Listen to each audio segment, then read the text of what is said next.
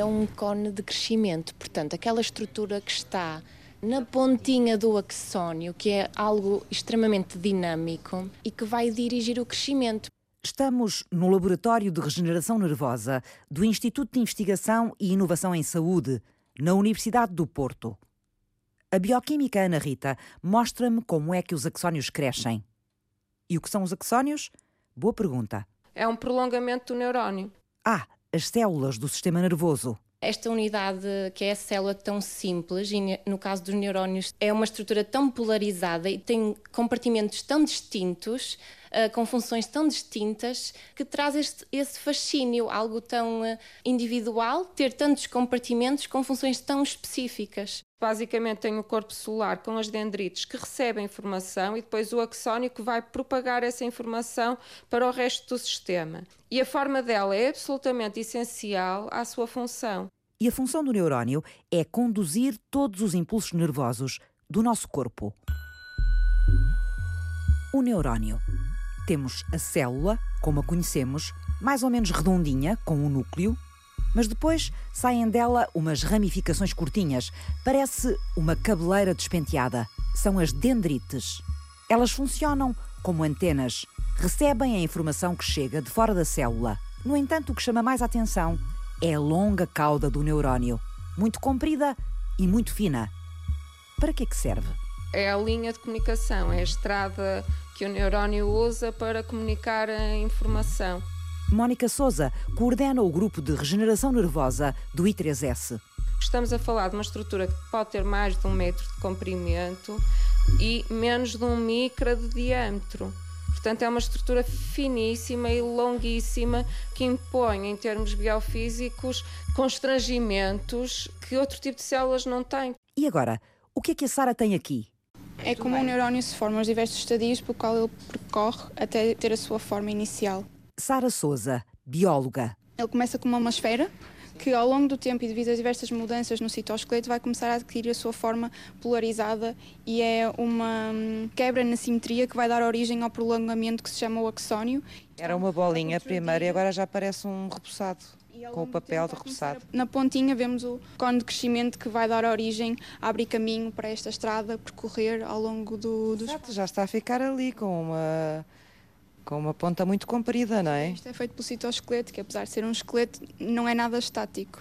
E quanto tempo é que o neurónio eh, demora uh, este processo até se transformar num neurónio adulto, maduro? Em cultura, até ter o axónio formado, cerca de 4 dias, ele já está formado. Até estar completamente polarizado, demora muito mais tempo. Mas vocês em cultura conseguem fazer isso mais depressa do que na vida real, ou não? Sim. Ou seja, os nossos neurónios não crescem com essa rapidez? Não. No Laboratório de Regeneração Nervosa do Instituto de Investigação e Inovação em Saúde, cultivam-se neurónios e estuda-se a estrutura destas células. Como é que o esqueleto do neurónio funciona? Sobretudo a cauda, o axónio. Estes filamentos nervosos crescem à medida que nós crescemos também, construindo uma espécie de rede de fibra óptica do nosso corpo, da ponta da cabeça à ponta dos pés. Mas às vezes os axónios perdem a comunicação com os neurónios, a que estão ligados no sistema nervoso central. Um acidente, uma pancada forte, pode quebrar irremediavelmente estas comunicações os nossos nervos periféricos, e periférico quer dizer tudo aquilo que não é o cérebro, a medula espinhal, o nervo óptico, que ainda é o sistema nervoso central, todos os nossos nervos periféricos, os nervos que inervam os nossos órgãos e os nossos membros, têm alguma capacidade regenerativa. E isso é uma coisa que nós sabemos intuitivamente. Se nos magoarmos a jogar ténis, vá dependendo do grau da lesão, vamos recuperar alguma função, certo? Se tivermos um acidente de automóvel e tivermos uma fratura vertebromedular que tenha um impacto na nossa medula espinhal, aí a recuperação já vai ser posta em causa. Portanto, o sistema nervoso periférico regenera com uma capacidade superior àquela que é a capacidade regenerativa do sistema nervoso central. É a grande dor de cabeça dos investigadores em regeneração nervosa. Como é que se reabilita o sistema nervoso central? A ciência ainda não conseguiu mudar a condição motora de quem fica paraplégico ou tetraplégico. A equipa de Mónica Souza deposita esperanças numa proteína que está a testar, a profilina. Ela pode ajudar a reparar o tecido do sistema nervoso central, da medula. Começámos a trabalhar há cerca de 8, 9 anos e de uma forma lenta fomos obtendo dados que de facto nos permitiram demonstrar que ela é essencial para que o axónio consiga crescer de forma ótima. Já testamos com animais num tipo de lesão que é uma lesão mais simples que a lesão vertebromedular, que é a lesão do nervo ciático. O principal nervo que percorre as nossas pernas. A profilina foi testada no sistema nervoso periférico, com sucesso. Agora, a equipa liderada pela bioquímica Mónica Souza vai começar os ensaios no sistema nervoso central, na medula de ratinhos. Mas qual é o papel desta proteína no crescimento dos axónios? O que é que ela faz? Ela vai ser muito importante para tornar muito dinâmica uma componente do esqueleto da célula que se chama actina. Portanto, na ponta do axónio que está a crescer, há uma estrutura muito, muito dinâmica que se chama cone de crescimento e que precisa destes filamentos da actina com um grande dinamismo. E a profilina vai ser a proteína, ou uma das proteínas, que participa na criação deste ambiente muito dinâmico e muito propenso ao crescimento. Para além disso, ela vai ser capaz de fazer ligações com outro elemento do esqueleto da célula, que são os microtúbulos, de forma a tornar o crescimento ainda mais poderoso. Funciona uma espécie de adubo. Sim, e os microtúbulos são o quê? Então, os microtúbulos são outro dos componentes do esqueleto das células. São os tubos, são os polímeros que conferem alguma estabilidade ao axónio, mas que também no seu terminal têm algumas propriedades dinâmicas. Não há crescimento sem haver dinâmica. Este esqueleto não pode ser um esqueleto estável, estabilizado, como o esqueleto do nosso corpo mais ou menos é. Portanto, os microtúbulos e a actina são dois componentes diferentes deste esqueleto. No Instituto de Investigação em Ciências da Vida e Saúde, da Universidade do Minho, a equipa de António Salgado conhece ao pormenor os efeitos devastadores de uma lesão na medula. O que é que acontece quando o sistema nervoso central é ferido? Basicamente, o que acontece é o nosso corpo vai montar uma resposta que tenta minimizar ao máximo os impactos daquela lesão. O problema é que, ao fazer isso, contribui ainda para um agravamento do estado. Como é que a proteção do nosso sistema imunitário acaba, afinal, por nos prejudicar? Nestes casos. Uma das coisas que acontece é quando nós temos um impacto no tecido nervoso, na lesão medular, há a formação do edema e de uma cavidade.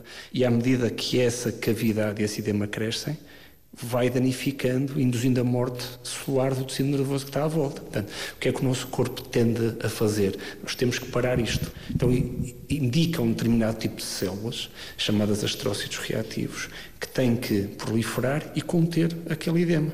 Porque o problema está ali. E, portanto, o que eles fazem? Eles proliferam, de facto, e conseguem conter o edema e a cavidade, mas à medida que vão proliferando, produzem proteínas que por si só são inibitórias ao crescimento de novas estruturas nervosas, novos axónios. E tudo isto faz com que o ambiente das lesões medulares seja altamente inibidor e difícil de reverter e de induzir regeneração. A reação do organismo ao combater uma lesão na medula provoca a inflamação dos tecidos. E estas inflamações, com o tempo, levam à morte de mais células do sistema nervoso. Regenerar os tecidos é, assim, uma tarefa muito complexa. Por isso, a equipa de investigação em lesões da medula da Universidade do Minho procura combinar terapias que atuem em várias frentes na regeneração do sistema nervoso central. Nós aqui no laboratório trabalhamos em dois contextos, quer no agudo, ou seja, logo a seguir à lesão, nas 48 horas, 72 horas após a lesão, e quer no crónico, que é mais alargado no tempo e obviamente mais complicado depois de mudar todo este ambiente inibitório de regeneração, porque esse ambiente, entretanto, no modelo crónico já está completamente eh, estabelecido, portanto é mais difícil de mudar. Mas também temos a noção que a maior parte das pessoas que têm este problema são casos crónicos, já estão assim há algum tempo e, portanto, também temos uh, estado a trabalhar com o objetivo de desenvolver estratégias que possam resolver as particularidades do tecido crónico, da lesão crónica, que existem e que têm que ser ultrapassadas para induzir regeneração. Uma das terapias que está a ser testada é o transplante de células estaminais na zona lesionada. As células são metidas dentro de um hidrogel que a equipa desenvolveu. Para que é que ele serve? Permite-nos aumentar a viabilidade e a proliferação das células que estamos a transplantar, mas ao mesmo tempo potenciar também a regeneração do tecido que nós pretendemos tratar. O biólogo Nuno Silva, especialista em biomateriais, foi o obreiro deste hidrogel, que ajuda as células transplantadas a sobreviverem e a criarem ligações no novo ambiente. Eu demorei cerca de seis meses a modificá-lo. A primeira vez foi em Toronto, no Canadá, no grupo especializado em Química, e depois começámos a trabalhar e percebemos que ele, as células reagiam muito melhor àquela modificação. Neste momento, o que nós queremos fazer, ok, conseguimos modificar com fatores de crescimento, conseguimos modificar com proteínas que as células vão usar para a alimentação, conseguimos modificar o hidrogel de uma forma direcionada, criar caminhos de forma a que os axónios sigam aquele caminho. Quando as células são transplantadas na medula, encontram um ambiente muito duro para a sobrevivência das células. E encontram um ambiente duro porquê? Basicamente porque existe inflamação crónica, tudo isso faz parte da lesão, existe excesso de glutamato, por exemplo, porque houve um, um trauma no, no, tecido nervoso, então um dos neurotransmissores encontra-se em níveis muito elevados e depois isso provoca toxicidade celular também, provoca a morte das células. E se nós conseguimos melhorar o hidrogel de forma a ter fatores de crescimento, fatores de suporte, de, de proteção, exatamente, dessas células, vamos aumentar a sobrevivência das células que transplantamos e se elas conseguirem sobreviver mais tempo, vão desempenhar o seu papel durante mais tempo e tentar reparar o tecido que foi danificado. É neste novo hidrogel que a equipa liderada pelo biólogo António Salgado trabalha agora.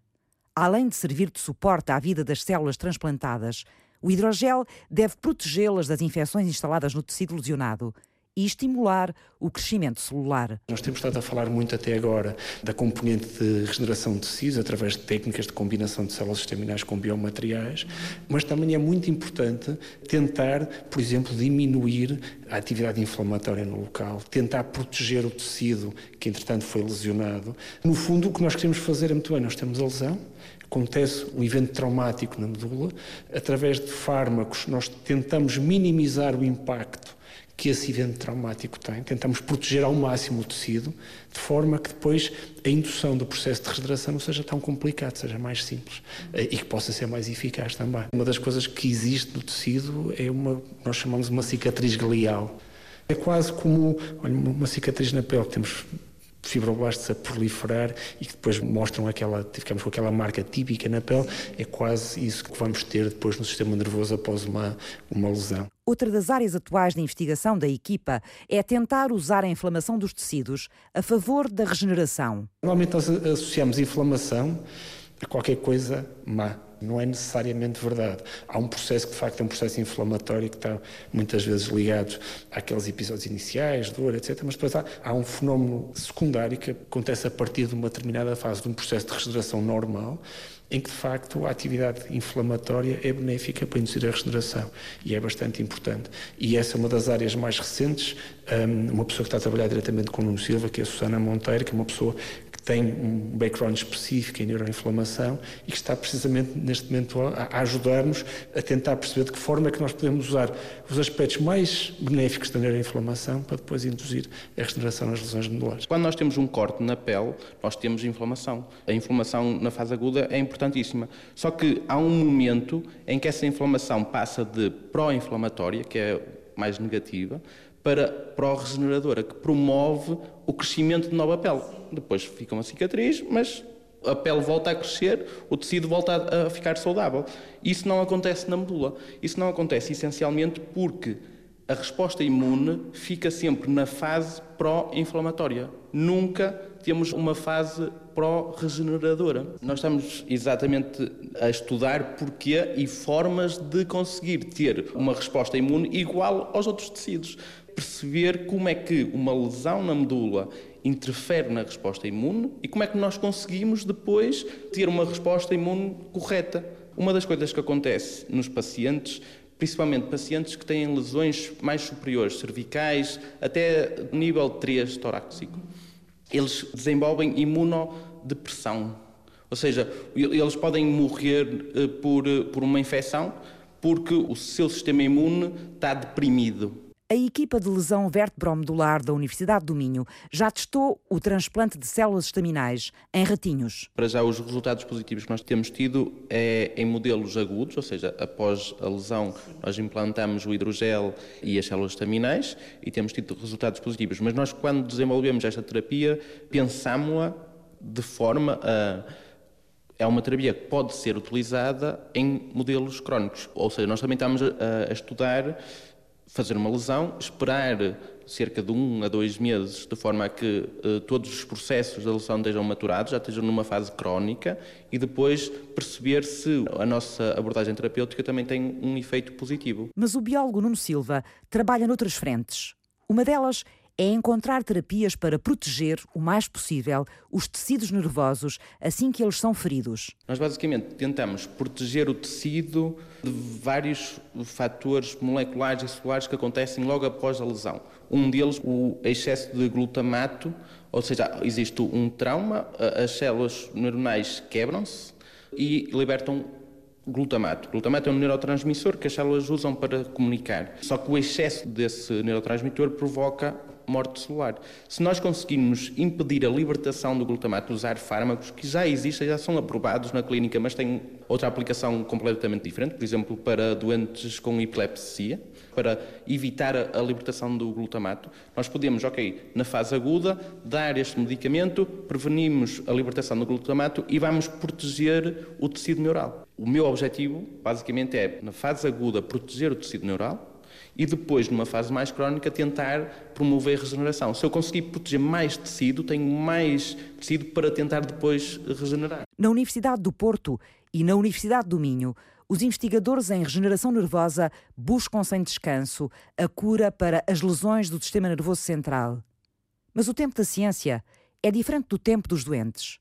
Por enquanto, quem vive com uma lesão vertebromedular tende a encontrar no dia a dia formas de resistência e de adaptação. Descobrir conforto e apoio em lugares como a Associação Salvador, dedicada à deficiência motora. A Associação Salvador começou por desenvolver eventos de convívio para pôr as pessoas em contacto, para criar a sua base de dados de pessoas e perceber um bocadinho o que é que eram as, necessidades dessas pessoas. E agora, nos últimos 3, 4 anos, temos feito eventos de maior duração, por um lado, porque se criam maiores laços entre as pessoas, e por outro, também para as pessoas não estarem constantemente com os seus cuidadores. Os cuidadores podem ter férias e as pessoas também podem estar uma semana, quatro dias, cinco dias separadas dos cuidadores e perceberem que uh, autonomamente também conseguem fazer algumas coisas, com o apoio devido, obviamente. Mariana Lopes da Costa dirige a Associação Salvador, apostada em tirar as pessoas com deficiência motora de casa, organizando, por exemplo, semanas de férias. Este ano, por exemplo, vamos fazer uma semana de férias no Alentejo. É uma parceria com a Associação de Paralisia Cerebral, dali daquela zona. Portanto, já tem um espaço todo adaptado e adequado às necessidades. Tem cavalos onde é possível praticar hipoterapia e tem uma série de atividades adequadas. Se encontrarem espaços que já estejam de alguma forma preparados uh, para estas pessoas poderem deslocar ou fazer alguma coisa com alguma autonomia, é o melhor, não é? É o melhor, exatamente. Portanto, em Portugal existem muito poucos hotéis adaptados com uma quantidade de quartos uh, significativa. Nós necessitamos normalmente entre 8 a 10 quartos adaptados e, e existem 4 ou 5 hotéis em Portugal com essa capacidade. Continuamos a ter muito que fazer aí, ou muito por fazer aí, ao nível do turismo para pessoas uh, com deficiência. Sim, claramente. Por lei, os hotéis têm que ter um quarto adaptado, pronto, alguns têm melhor ou pior adaptado. Só um, é. Só um quarto adaptado. Para grupos acaba por ser uh, mais complicado.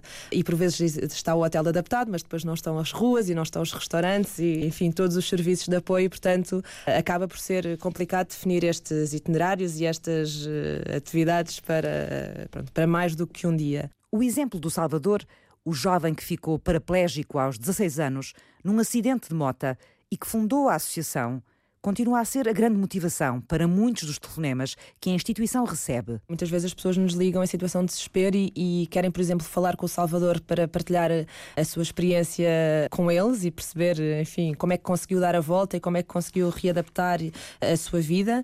E também temos eh, embaixadores, pessoas com deficiência que representam a associação em todo o país e que dão o seu testemunho junto de outras pessoas que estão numa situação de maior depressão, mais em baixo e numa fase ainda de, de adaptação a uma nova nova vida. Uhum. E depois este processo varia muito de pessoa para pessoa. Há pessoas que recuperam muito rapidamente e que seguem a sua vida, os seus estudos, começam a trabalhar e, e outras pessoas em que o processo é mais lento. E tudo depende do apoio familiar e do apoio a nível do círculo de amigos que, que vão tendo, o enquadramento familiar, exatamente. Fala-me o que é, que é isso dos embaixadores? O que é que são Sim. os embaixadores? Os embaixadores foi uma figura que sentimos a necessidade de criar, que concretizámos este ano. Portanto, são 10 pessoas. Temos uma pessoa no Algarve, uma pessoa no Alentejo, uh, duas pessoas no centro e também uh, pessoas no norte e aqui em Lisboa. E isto porque a Associação Salvador está muito ligada uh, à imagem do Salvador.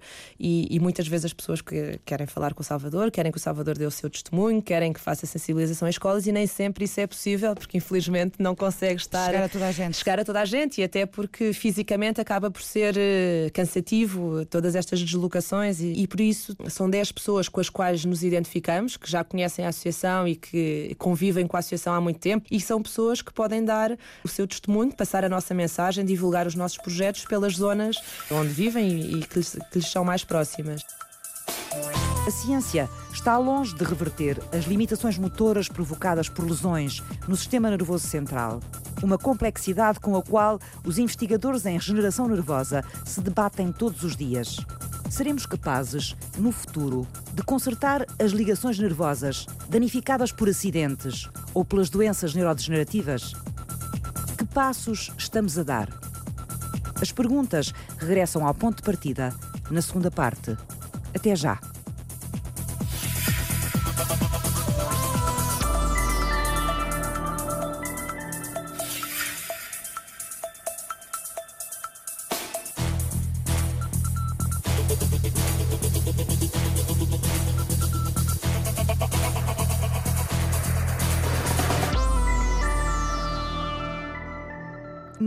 Instituto de Investigação e Inovação em Saúde da Universidade do Porto, a equipa de regeneração nervosa prepara-se para testar uma proteína, a profilina, em ratos com lesão vertebromedular. Aquilo que nós fazemos é utilizamos ratos e nesses ratos mimetizamos aquilo que acontece numa grande parte dos humanos que sofrem uma lesão medular, que é receberem uma contusão, um impacto a um nível específico da medula. A profilina já mostrou ser eficaz na regeneração do sistema nervoso periférico. Agora, a equipa liderada por Mónica Souza vai testá-la em lesões na medula. Portanto, nós escolhemos um nível específico da medula espinal, temos um equipamento que faz este tipo de lesão de uma forma controlada para todos os animais que lesionamos serem comparáveis e basicamente aquilo que acontece é que estes animais recebem um impacto na medula espinal, que mimetizará aquilo que acontece, imagine, num acidente de automóvel, num acidente esportivo, e este impacto vai ser seguido da degeneração de uma série de axónios e remodelação de todo o ambiente da medula espinhal que a vai tornar não funcional. Portanto, e nestes animais nós vamos fornecer a profilina 1 ativa para ver se poderá levar a uma melhoria da recuperação. Os primeiros trabalhos com a profilina valeram à equipa de regeneração nervosa do I3S o prémio Inovação Blue Pharma. Ele permite agora avançar com novos testes no sistema nervoso central, mais difícil de regenerar. Mas como é que os investigadores fazem chegar esta proteína à zona da lesão na medula dos ratos? Vamos fazer a administração usando vírus, vírus que já estão em utilização em ensaios clínicos com humanos noutras doenças neurodegenerativas e que estes vírus têm muito especial é eles atravessarem a barreira hematoencefálica. O que é que isto quer dizer? O nosso sistema nervoso central, o cérebro, a espinal, estão protegidos por uma barreira que não permite que tudo aquilo que esteja em circulação sanguínea passe e entre esse órgão, certo? E a maior parte dos vírus não tem a capacidade de penetrar o cérebro ou a medula espinhal. No caso destes vírus específicos que vamos usar e que vão levar a proteína de interesse, aquilo que acontece é que eles atravessam a barreira, o que quer dizer que podem ser injetados na circulação sanguínea, portanto, de uma forma completamente não invasiva ou muito pouco invasiva, certo? E atravessar a barreira e ir até ao local de lesão. É um vírus injetado no animal que vai levar a profilina até aos neurónios, através da circulação sanguínea. Um vírus programado pela genética para encontrar as células nervosas, com uma proteína também programada pela genética, que só expressa as suas propriedades nos neurónios.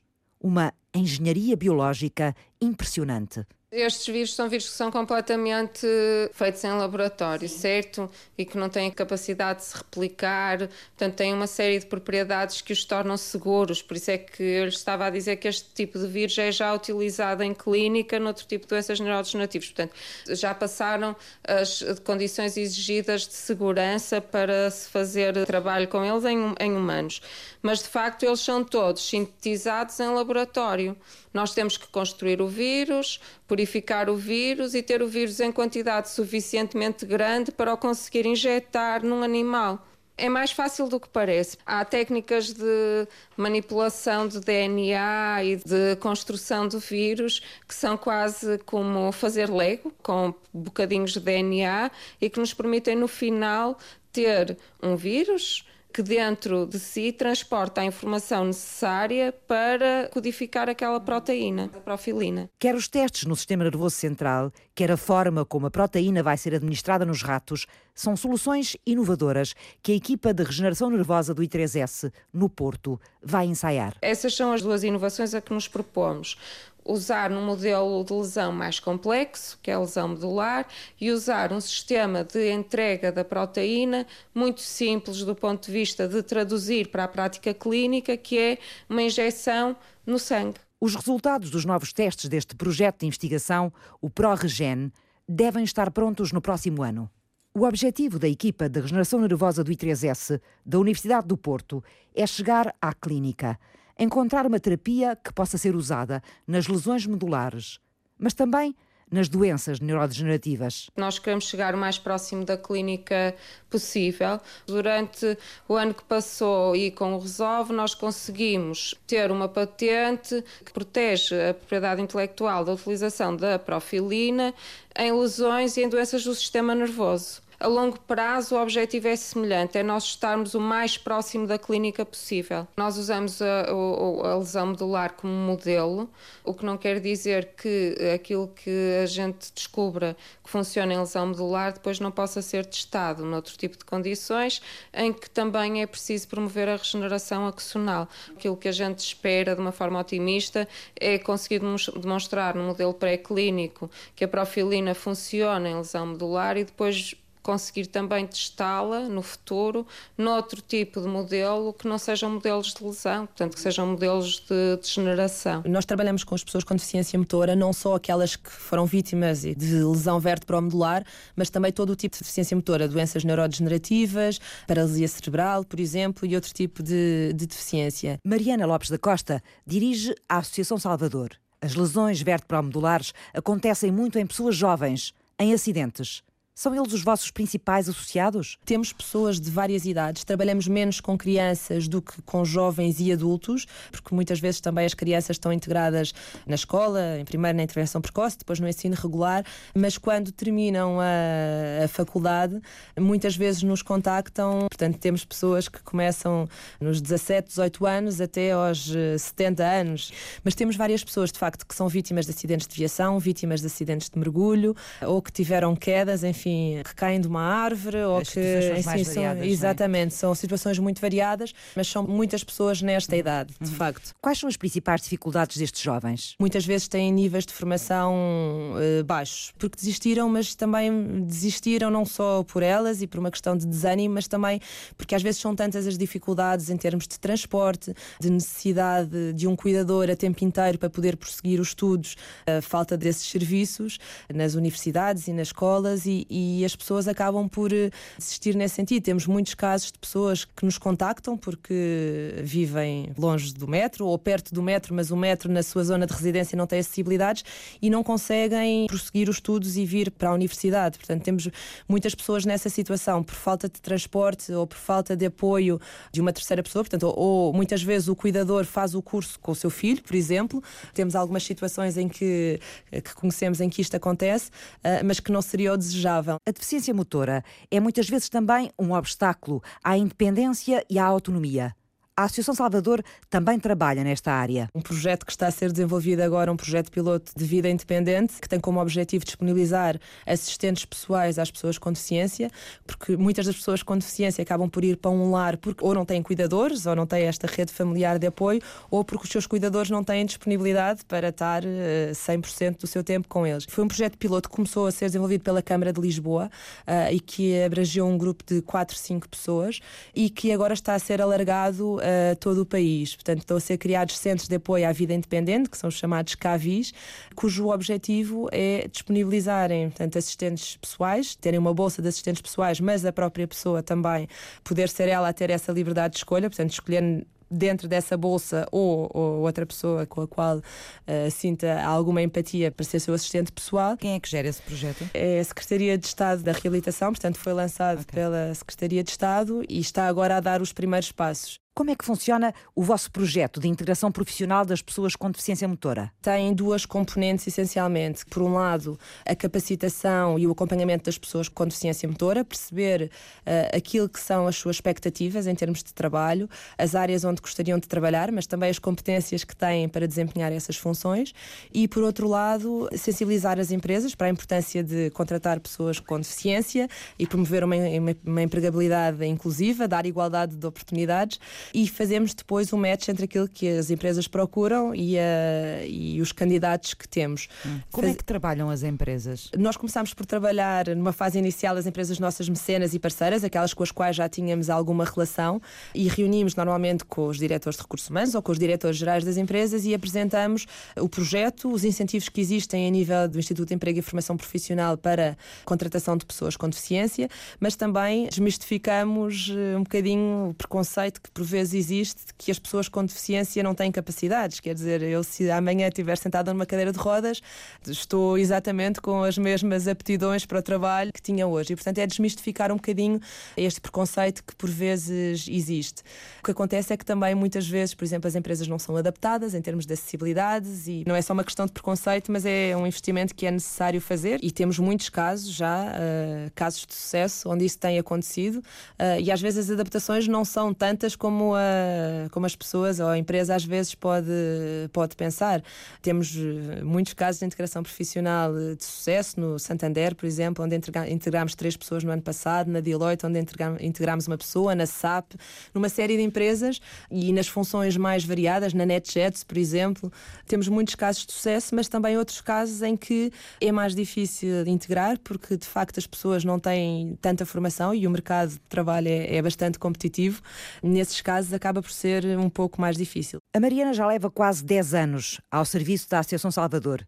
Sente que evoluímos como sociedade em relação à integração das pessoas com deficiência motora? Tenho sentido alguma evolução, infelizmente mais lenta do que aquilo que seria desejável. Em termos das acessibilidades, por exemplo, que são o primeiro constrangimento à integração das pessoas com deficiência, começam na própria casa da, da pessoa e depois no prédio, depois quando sai de casa nas ruas, depois na entrada dos espaços. Neste tema das acessibilidades, alguma coisa tem melhorado, já há, há bons exemplos, há algumas cidades têm investido uh, nesta área, mas por outro lado, existe ainda muito por fazer. Uhum. Uh... Vocês tiveram uma campanha muito engraçada, penso uhum. eu. Um, não sei se foi uma campanha, se foi um trabalho de sensibilização que fizeram sobre o metro em Lisboa, não é? Sim, fizemos uma, uma campanha sobre o metro. Aliás, este ano temos uh, uma série de ações programadas de sensibilização sobre esta área das acessibilidades, uma das quais foi este, uh, este mapa do metro, em que referimos de facto que o metro não é para todos, porque para além de todas as estações não serem acessíveis e, e, e as pessoas não poderem circular livremente livremente por onde querem, eh, mesmo as estações que são acessíveis e que têm elevadores ou plataformas elevatórias, muitas vezes estão avariadas. E a pessoa, portanto, tem que, antes de sair de casa, ligar para a estação para ver se é possível e, entretanto, depois decide que vai para o sítio X e chega lá e o elevador está avariado e tem que voltar para trás e são situações muito desagradáveis. Uhum. Uh, mas então sim. o que é que fizeram ao mapa do metro? Eh, mudaram-no, não é? Sim, redesenharam-no? Exatamente, redesenhámos, no fundo, colocámos as estações que são realmente acessíveis a todos e pelas quais é possível circular livremente livremente. Hum, e o uh, metro e, de, de Lisboa facto, encurtou bastante. Encurtou bastante, de facto. Os transportes são essenciais para a pessoa ter a sua autonomia e ter uma vida completamente normal. Portanto, isto uhum. acontece com o metro, com o autocarro, que tem feito também um investimento, mas muitas vezes uh, as próprias paragens não são adaptadas ou as uh, passadeiras não são adaptadas e, portanto, acaba por dificultar todo o processo. E este ano lançámos também uma aplicação que se chama Mais Acesso e que pretende enumerar os espaços que são acessíveis a pessoas com deficiência motora, os espaços que não são acessíveis, cafés, restaurantes, no fundo, todos os espaços que estão presentes no Google Places. A pessoa pode chegar a um espaço e classificar se é acessível ou não. Se não for acessível, pode enviar diretamente uma reclamação para a entidade competente. Quem é que classifica? Qualquer pessoa pode Qualquer classificar? pessoa pode classificar, sim. E depois como é que se verifica se isso está bem classificado ou não? Depois temos uma, portanto, uma equipa que faz essa avaliação e que contacta os espaços, no fundo, para verificar. Uh, exatamente, para, para verificar, no fundo, para referir que foi feita uma queixa sobre esse espaço, verificar se de facto uh, o problema existe e se mantém e de que forma é que nós podemos ajudar uh, a resolver. Hum, a foi... aplicação uh, cobre todo o território nacional? Todo o território nacional, sim. Tivemos até, inclusive alguns contactos já do Canadá, Estados Unidos e da Bélgica para replicarem esta, esta aplicação é nos seus países. Quem é, que é, é verdade. Foi uma empresa que se chama Digital Works. A pessoa que era dona da empresa é o Ricardo Teixeira, que é tetraplégico e um grande empreendedor que tem acompanhado também a associação desde sempre. Já teve mais de 20 empresas. Um, neste momento já não está na, na, empresa, mas foi ele também o grande impulsionador desta, desta ideia. A aplicação uh, está em iOS e Android? Sim, está. Okay. está na, Portanto, quem quiser pode baixá-la e todos podem participar. Exatamente, exatamente. É? Chama-se Mais uh, Acesso para Todos. Exato. A par desta realidade, vive uma outra, a da ciência. Na Universidade do Minho, o Grupo de Investigação em Lesão Vertebromedular aplica o financiamento do Prémio em Neurociências recebido pela Santa Casa da Misericórdia de Lisboa para avançar na procura de novas soluções ao transplante de células estaminais e à proteção dos tecidos lesionados.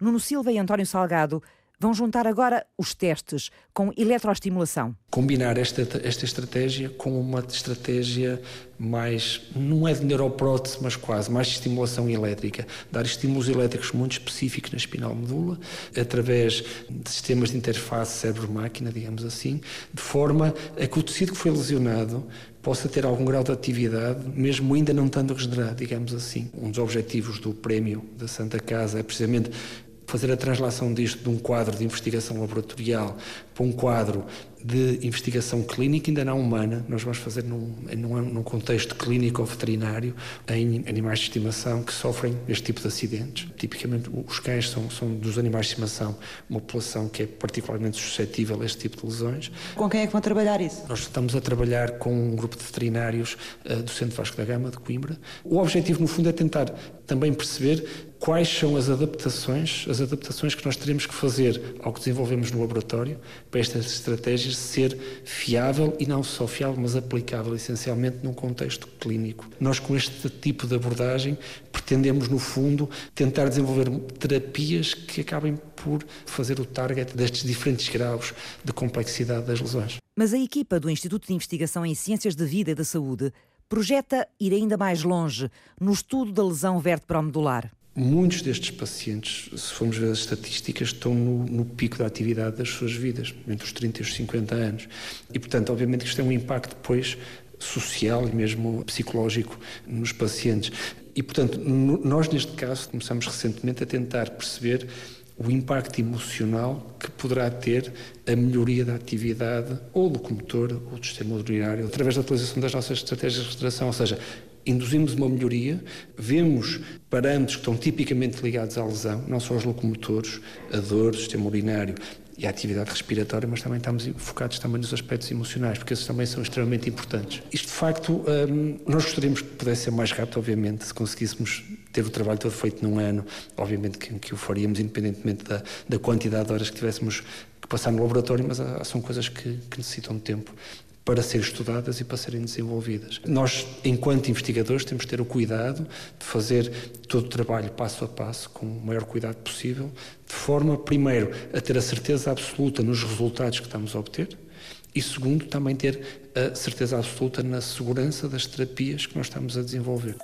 Fizeram este programa Mónica Souza. Foi na bioquímica que me encontrei com as células. António Salgado. O sistema nervoso é o sistema mais complexo do organismo, devido ao seu grande nível de diferenciação, acaba por ser mais complicado para induzir a regeneração. Nuno Silva. Uma lesão tão complexa como são as lesões vertebromodulares precisa de vários tipos de terapias combinadas de forma a conseguir ter uma estratégia vencedora, digamos assim. Mariana Lopes da Costa. Uma lacuna que existe e que faz muita falta, que é não existe um estudo que caracterize as pessoas com deficiência em Portugal. Ana Rita Costa. Eu faço todo o tipo de ensaios.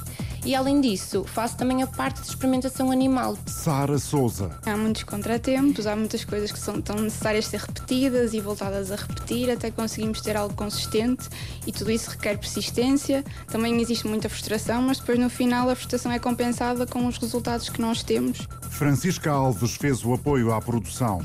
Paulo Ramos cuidou da pós-produção áudio. Eduardo Maio realizou e apresentou. Fantástico. Obrigadíssima. Desculpe lá ter vindo interromper o seu trabalho.